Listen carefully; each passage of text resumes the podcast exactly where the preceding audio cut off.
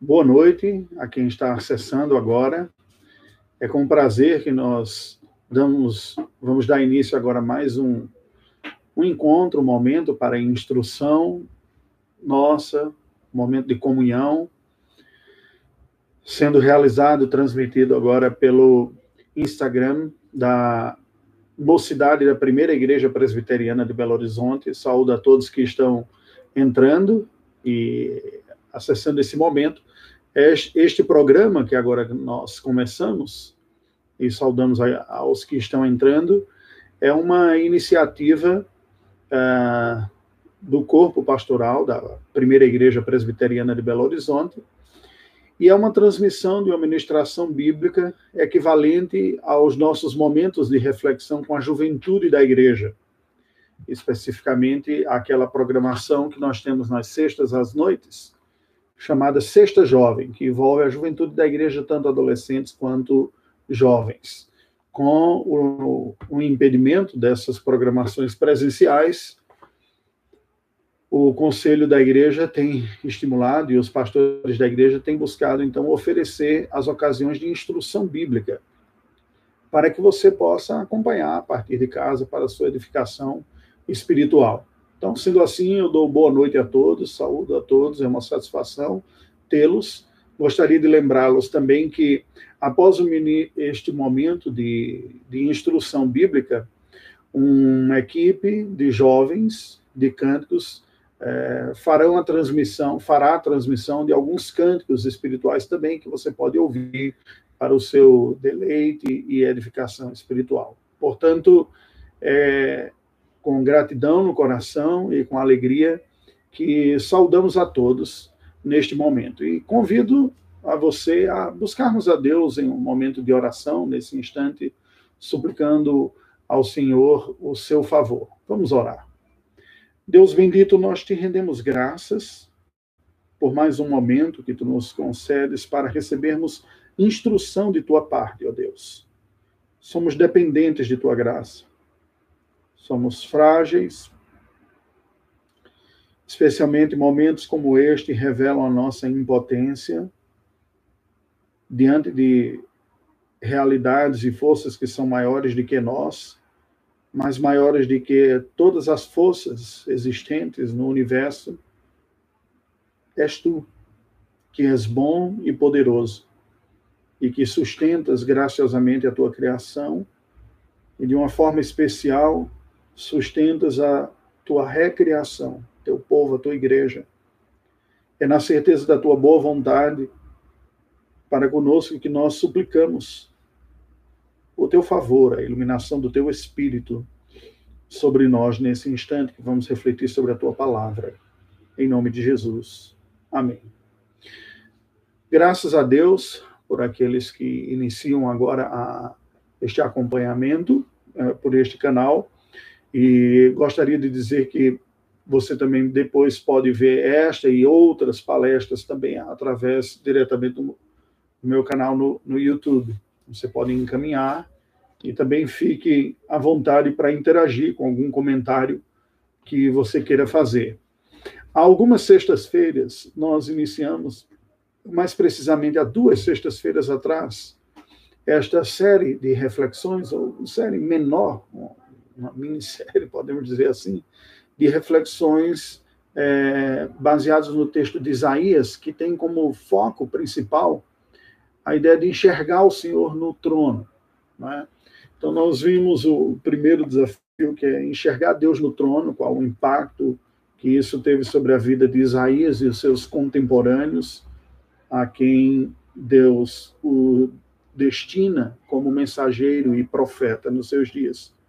Depois, as implicações disso, né, na sua fala, naquele momento, e, o, toda a dimensão do enxergar Deus na sua glória e na sua majestade que estão envolvidos com esta contemplação baseada em Isaías 6. Hoje nós vamos refletir um pouco mais, particularmente pensando nos efeitos desta contemplação. Que efeitos a contemplação do Senhor tem sobre a nossa vida?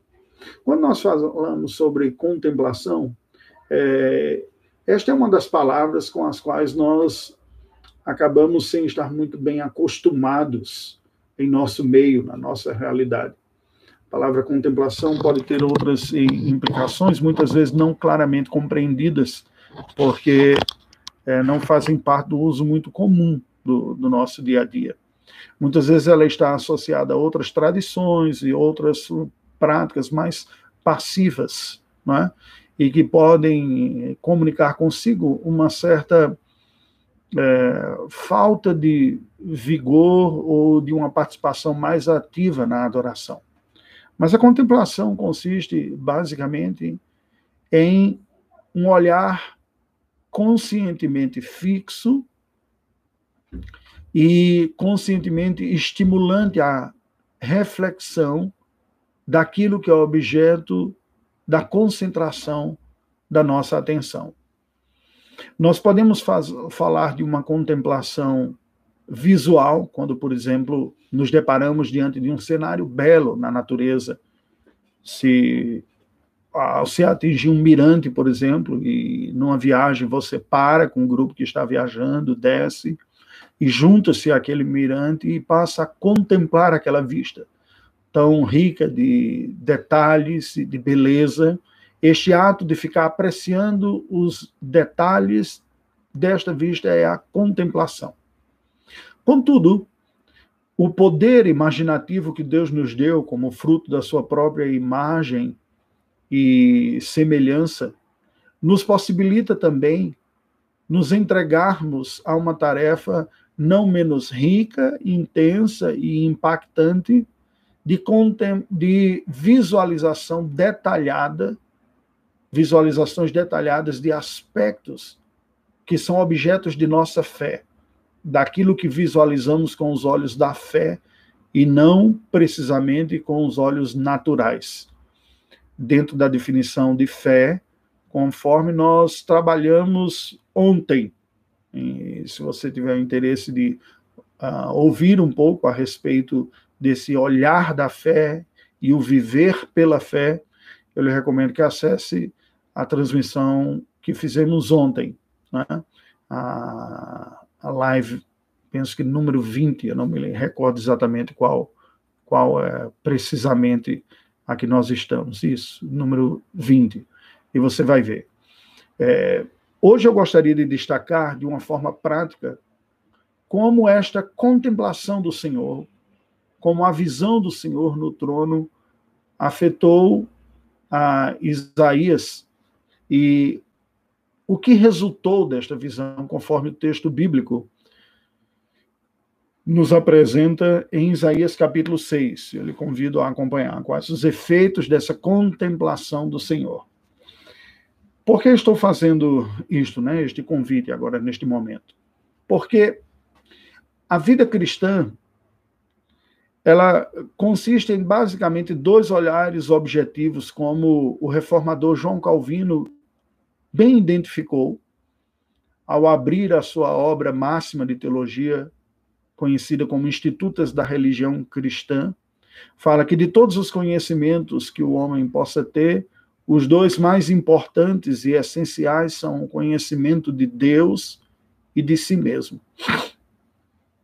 Portanto, quando nós buscamos na palavra do Senhor, naquilo que Deus nos revelou, este conhecimento verdadeiro, bíblico, passível de confiança, de certeza e segurança sobre quem Deus é e sobre quem nós somos, o que resulta disso aí são os efeitos redentores da palavra de Deus e da graça do Senhor para a nossa própria vida.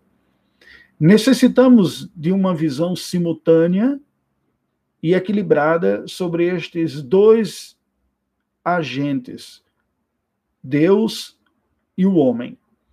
Não conseguimos entender beneficamente quem somos sem olharmos para o nosso Criador. Não apenas por ser Ele o Deus Todo-Poderoso, Ser Todo-Poderoso, Criador de todas as coisas, mantenedor de todas as coisas e a razão da existência de todas as coisas, para o que tudo converge, mas também porque nós mesmos fomos criados pelo Senhor à sua imagem e semelhança. E não teremos um conhecimento e uma percepção apropriada de nós mesmos a parte do conhecimento de Deus, da revelação que ele faz de si mesmo na Escritura Sagrada. Por outro lado, a contemplação do Senhor trará e necessariamente impactará a visão que nós temos de nós mesmos. Olhar para nós, a parte do Senhor, produzirá verdadeiramente e certamente um conhecimento distorcido, um conhecimento transformado, alterado, como uma imagem que sofre uma refração quando passa por um espelho curvo, como a luz passa por, por um prisma e se decompõe em vários tons, ou quando você entra numa sala de espelhos, quem já teve a oportunidade de, de entrar, daquelas que tem curvas e as suas imagens são alteradas e as pessoas ficam mais altas ou mais baixas, mais gordas ou mais magras ou desproporcionais a cabeça, o tronco e os membros. Assim são as óticas humanas, os diversos olhares, inclusive das ciências humanas, quando desenvolve uma proposta, um arcabouço compreensivo da realidade à parte de quem Deus é. São visões distorcidas como espelhos distorcidos da realidade. Nós percebemos isso no texto de Isaías, como a visão de Deus afeta a visão do próprio homem. Eu leio para nossa instrução. No ano da morte do rei Uzias, eu vi o Senhor assentado sobre um alto e sublime trono, e as abas de suas vestes enchiam o templo. Serafins estavam por cima dele. Cada um tinha seis asas. Com duas cobria o rosto, com duas cobria os pés, e com duas voava. E clamavam uns para os outros, dizendo: Santo, Santo, Santo é o Senhor dos exércitos toda a terra está cheia da sua glória. As bases do limiar se moveram à voz do que clamava, e a terra se encheu de fumaça. Até aqui, o versículo de número 4 foi precisamente o objeto da nossa reflexão nas semanas anteriores, mais especificamente os dois primeiros na primeira semana e os dois seguintes na segunda semana, semana passada. E você também pode, havendo o seu interesse, consultar a nossa reflexão anterior na playlist no canal do YouTube, é, buscando sexta-feira, enxergando o trono. A partir do versículo de número 5, nós vamos, nós veremos os efeitos que essa visão do Senhor trouxe sobre o profeta Isaías. E a partir destes efeitos, pensaremos também sobre os possíveis, necessários e graciosos efeitos que a contemplação do Senhor pode trazer também à nossa vida. Nos diz assim: Então disse eu: Ai de mim, estou perdido, porque sou homem de lábios impuros, habito no meio de um povo de impuros lábios, e os meus olhos viram o Rei, o Senhor dos exércitos. Então um dos serafins voltou para mim, trazendo na mão uma brasa viva que tirara do altar com uma tenaz. Com a brasa tocou a minha boca e disse: Eis que ela tocou os teus lábios, e a tua iniquidade foi tirada e perdoado o teu pecado. Depois disso, ouvi a voz do Senhor que dizia: A quem enviarei e quem há de ir por nós? Disse eu: Eis-me aqui, envia-me a mim. Por enquanto, até aqui. O que, é que nós temos aqui? Nós temos uma descrição dos efeitos graciosos, podemos dizer, porque certamente são frutos da graça de Deus sobre a mente e a consciência humana, no caso especificamente aqui sobre Isaías, da sua contemplação do Senhor. Após Isaías ter a visão apropriada do Senhor no seu alto e sublime trono, aquela visão certamente causou um profundo impacto sobre o coração e a mente do profeta do Senhor, lhe dando uma perspectiva mais precisa, não apenas de quem Deus é, mas também de si mesmo até. Porque isso é o efeito colateral da contemplação do Senhor. Sentiremos os efeitos na nossa percepção de nós mesmos. Uma coisa está conectada à outra. A maneira como nós nos enxergamos afeta a maneira como nós olhamos para Deus. A maneira como nós enxergamos Deus afeta a maneira como nós também enxergamos a nós mesmos. O que nós percebemos daqui de Isaías é que depois que ele tem a visão do Senhor na sua majestade, glória, santidade, do trono reinando, suas virtudes cantadas ininterruptamente por seres perfeitos, sem pecado, falando constantemente ao Senhor e declarando os seus atributos perfeitos, a sua exclusividade, a sua santidade. Ao contemplar a dimensão da glória de Deus, muito maior do que se percebia antes, enchendo todo o templo, e a visão de que essa majestade do Senhor não é contida pelos ambientes eclesiásticos e a vivência eclesiástica, porque esta delimitação tanto da visão de Deus quanto da devoção a Deus aos ambientes liturgicamente definidos religiosos, haverão de expressar sempre uma compreensão destes adoradores de um Deus diminuído diante de quem ele de fato é. o impacto que Isaías tem quando olha o Senhor e vê, vê a sua santidade, a sua glória, tomando conta de todo o templo, o texto sagrado estende dizendo: toda a terra está cheia da sua glória. Contemplar o Senhor é um exercício extremamente difícil, eu diria até impossível, naturalmente falando, se não assistidos pela graça de Deus, mas eternamente estimulante. Porque, sendo Deus infinito e eterno, o seu conhecimento é inesgotável. Há muito mais a se conhecer, contemplar, motivar e encontrar satisfação em Deus do que em qualquer outro objeto de estudo, de apreciação ou de contemplação que nós possamos ter. Porque tudo mais foi criado por Deus, portanto, menor que ele, limitado. Ele é infinito e eterno e toda a sua criação não. Se conseguimos contemplar coisas criadas e gastarmos tempo e encontrarmos prazer e riqueza e detalhes de apreciação em obras de arte, visuais ou auditivas, aqueles que apreciam uma boa música, ou gustativas, um bom alimento, né? ou táteis, é, sensações agradáveis à pele, como um, sofá agradável, um tapete macio, e tantos que trazem prazer táteis ou olfativos, um bom aroma de um perfume, de um alimento, ou a memória afetiva e olfativa da, de pessoas que nós amamos, o cheirinho da pessoa que nós amamos, quer o cônjuge, quer os pais ou avós, não é?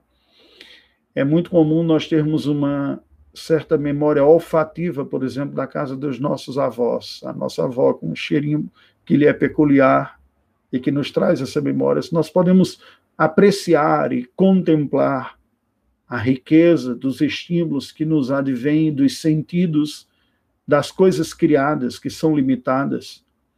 Imagine Deus que é infinito e, portanto, inesgotável. Quando Isaías tem essa visão do Senhor, ele percebe que Deus é muito mais amplo do que ele conseguia perceber até então. De que a sua glória e majestade é a própria razão e sentido de toda a atividade religiosa Daí ele vê a visão do Senhor tomando conta de todo o templo, as abas de suas vestes enchendo o templo, mas extrapolando o templo, que é o lugar do exercício litúrgico. A verdadeira contemplação do Senhor não aprisiona a alma adoradora à liturgia congregacional do templo local, não a nega. Penso que um dos sentimentos que todos nós temos experimentado nestes dias de pandemia, de confinamento social, de distanciamento social, é as saudades da adoração coletiva com os outros irmãos, o culto público que não está sendo possível realizar por razões de saúde pública.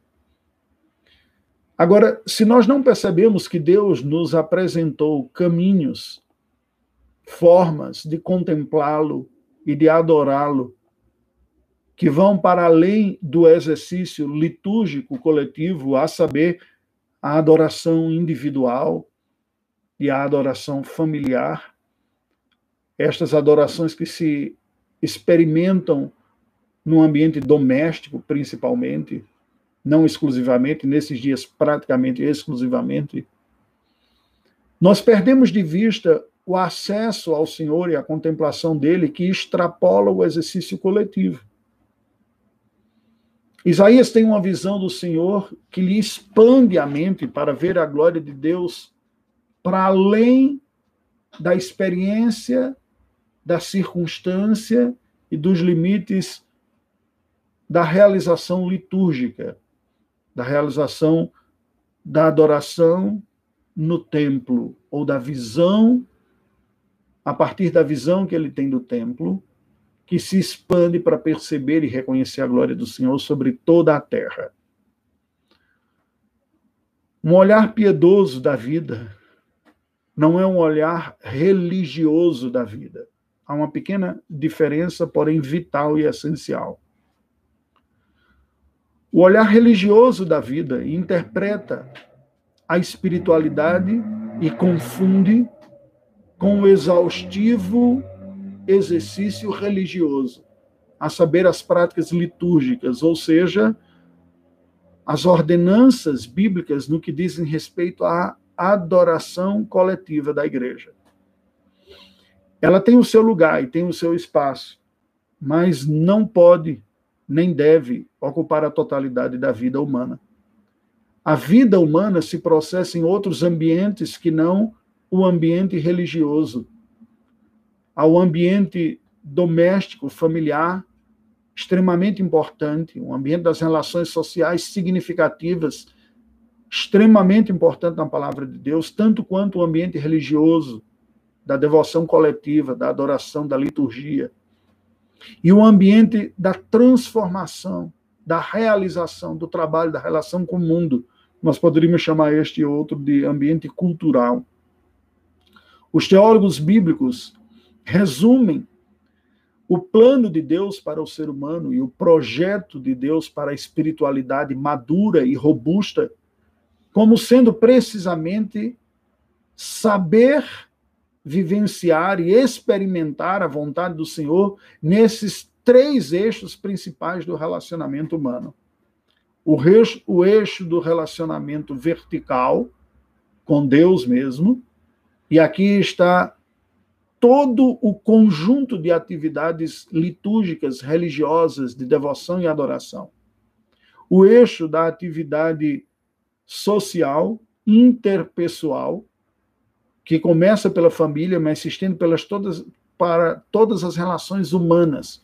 Enquanto houver vínculos humanos, relações entre seres criados à imagem e semelhança de Deus, conectando-os, estabelecendo estas relações, ali há uma dimensão extremamente importante nossa e que expressa também não apenas a vontade de Deus no sentido geral, mas que nós conseguimos perceber a espiritualidade nossa através destas relações, quando redimidas.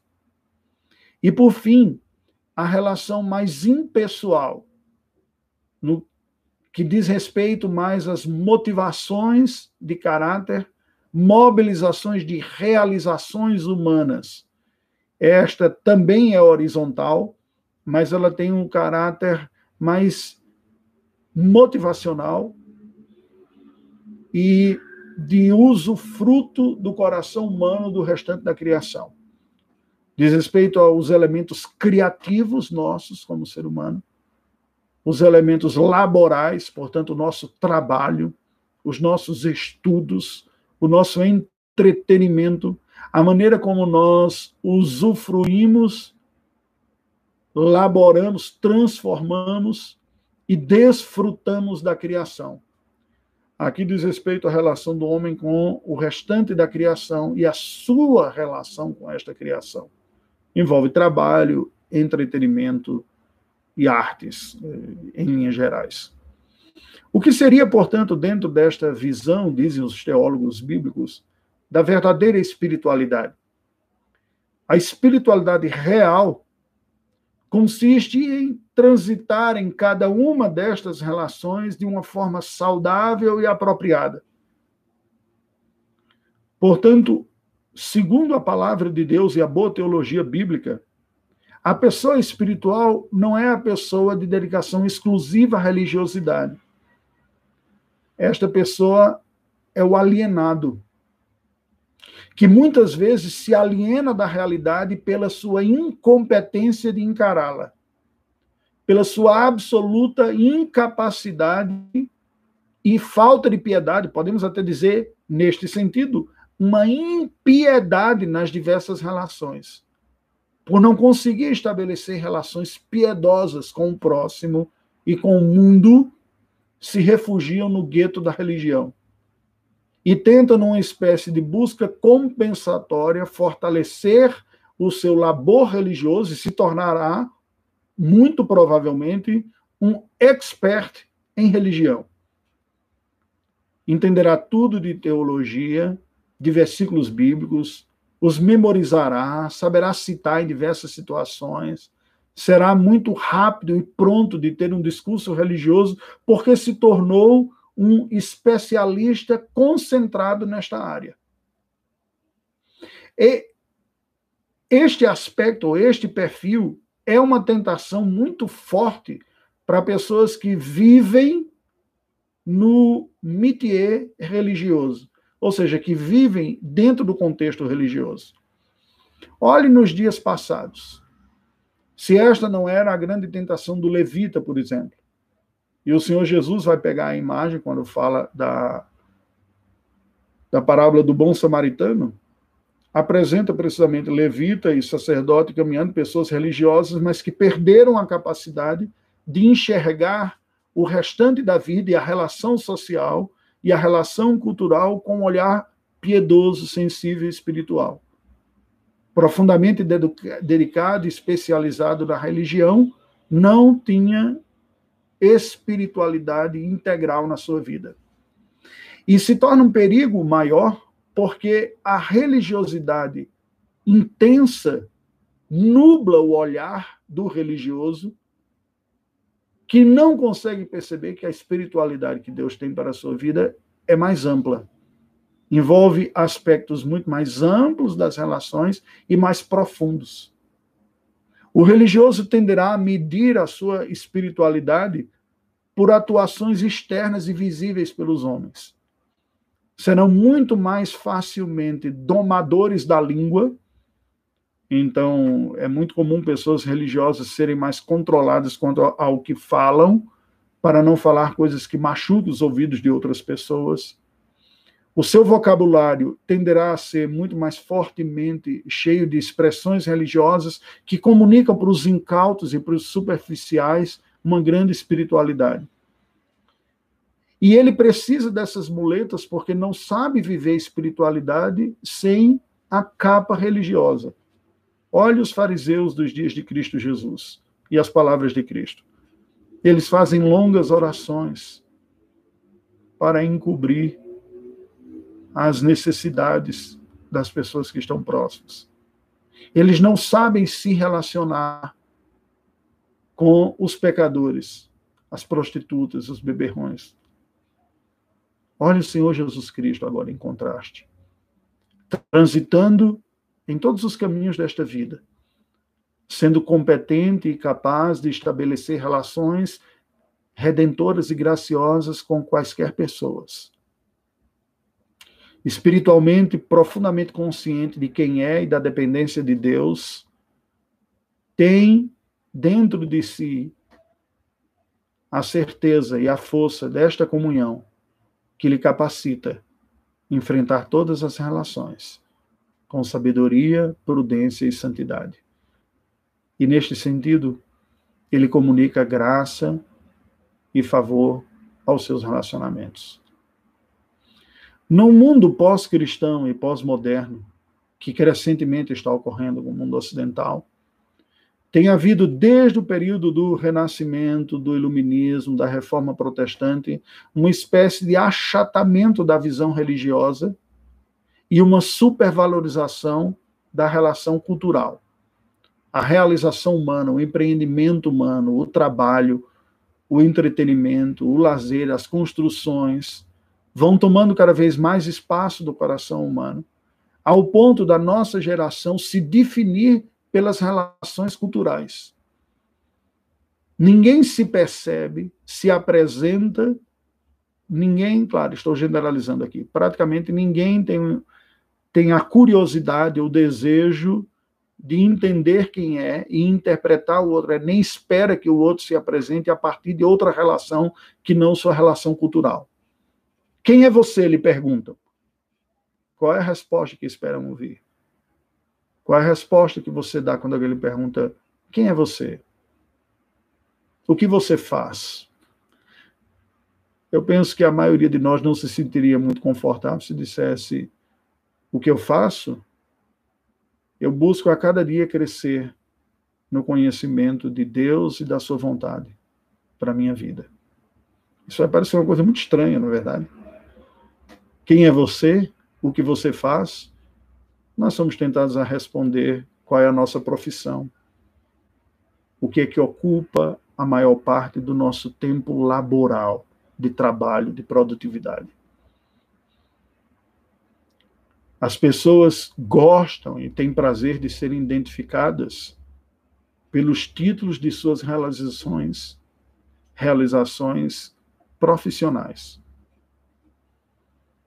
Professor tal, engenheiro tal, médico tal, advogado tal, enfermeiro tal, psicólogo tal.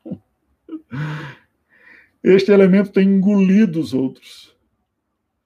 E não é à toa que tem nublado a nossa capacidade de levar uma vida contemplativa. Contemplar o Senhor, a sua vontade, experimentar esses ambientes e esta atividade que reflete uma relação com Deus, passa a ser vista como uma espécie de idiosincrasia religiosa, uma peculiaridade de quem cultiva religiosidade. Não deixa o mundo contemporâneo de olhar como com uma certa estranheza, em alguma medida uma tolerância, mas uma espécie de bizarrice de quem tem isso muito forte. Outra área que tem sido profundamente afetada é a área das relações humanas e sociais. Relacionamentos cada vez mais enfraquecidos e poderia usar isso este tema para falar em uma outra ocasião, a gente pode conversar sobre isso. Nos foge ao propósito hoje. Quando os nossos olhos se voltam para Deus e nós o contemplamos, olhar o Senhor nos capacita a olhar para nós mesmos com outros olhares. Os olhares com os óculos bíblicos, uma nova percepção de nós mesmos. Isso foi o que capacitou Isaías a dizer o seguinte: Então eu disse, ai de mim, estou perdido, porque sou homem de lábios impuros, habito no meio de um povo de impuros lábios, e os meus olhos viram o Rei, o Senhor dos Exércitos. Isaías era um profeta, alguém vindo da aristocracia, alguém com trânsito experiência e vivência religiosa profunda, acostumada à vivência religiosa. Mas quando ele contempla o Senhor, ele tem uma nova percepção de si, uma percepção que se sobressai ao senso comum do apropriado nos seus dias. A semelhança de algumas práticas em nosso meio, e alguns grupos que acabam sendo por demais tolerantes em expressões por serem comuns. Isaías também nos parece, pelo texto, que ganha uma consciência de que nem tudo aquilo que era tão comum nos seus lábios era tão apropriado diante de Deus. Depois que ele olha para o Senhor, ele ganha uma melhor consciência de fragilidades morais que ele tinha, de tolerâncias com as quais ele convivia sem lhe causar estranheza. Mas ao contemplar o Senhor, ele sente a dor disso, o impacto e o peso. Ele diz: Ai de mim, eu estou perdido. Sou homem de lábios impuros e habito no meio de um povo de impuros lábios. Deixe-me fazer um, um comentário agora, por hora. E devo ficar por aqui pelo tempo.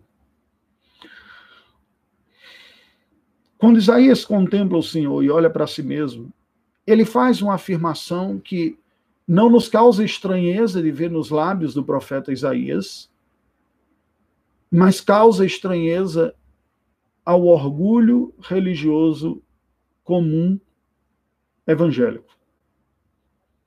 Quem de nós que professando a fé cristã, protestante e evangélica se sentiria confortável como possível, normal e natural e saudável até espiritualmente, e como resultado de uma graça de Deus, se ouvíssemos da parte de uma liderança religiosa, como Isaías, que era um profeta, dizer: Eu estou perdido. Nós nos blindamos especialmente diante da sociedade e comunicamos o impacto negativo dessa empáfia, desse orgulho, percebido muitas vezes por quem está de fora, mas cego para aqueles que estão de dentro. Admitimos a narrativa ou reconhecimento de estado de perdição tão somente para quem não nasceu de novo. Parece que o estado de perdição é uma admissão só cabível àqueles que não foram salvos da condenação. Como se a única perdição que existe fosse a perdição eterna e não houvesse estados outros de perdição, de confusão, de fragilidade, ainda presentes na vida daqueles que foram salvos da condenação. Quando Isaías diz estou perdido, ele não está dizendo que ele não conhecia absolutamente a Deus, que ele iria para o inferno, que ele seria condenado, mas ele está afirmando o reconhecimento, agora mais profundo de si mesmo, uma compreensão de que havia na sua vida práticas, posturas que eram inadequadas, que não eram condizentes com a santidade do Senhor, e pela graça do Senhor, depois de contemplar ao Senhor, ele consegue reconhecer isso e vem, portanto, sobre o seu coração esse estado de insegurança, de fragilidade, de inadequação pessoal. Eu estou perdido. Como eu vou caminhar? Como eu vou seguir? Como eu posso seguir com a minha vida desse jeito? O que fazer com as memórias que agora me são despertadas pela graça do Senhor. Perceber-se perdido é sinal da graça de Deus. Preste atenção, não apenas para aquele que não tinha experimentado o perdão dos seus pecados, a nova vida em Jesus Cristo, a regeneração do seu coração.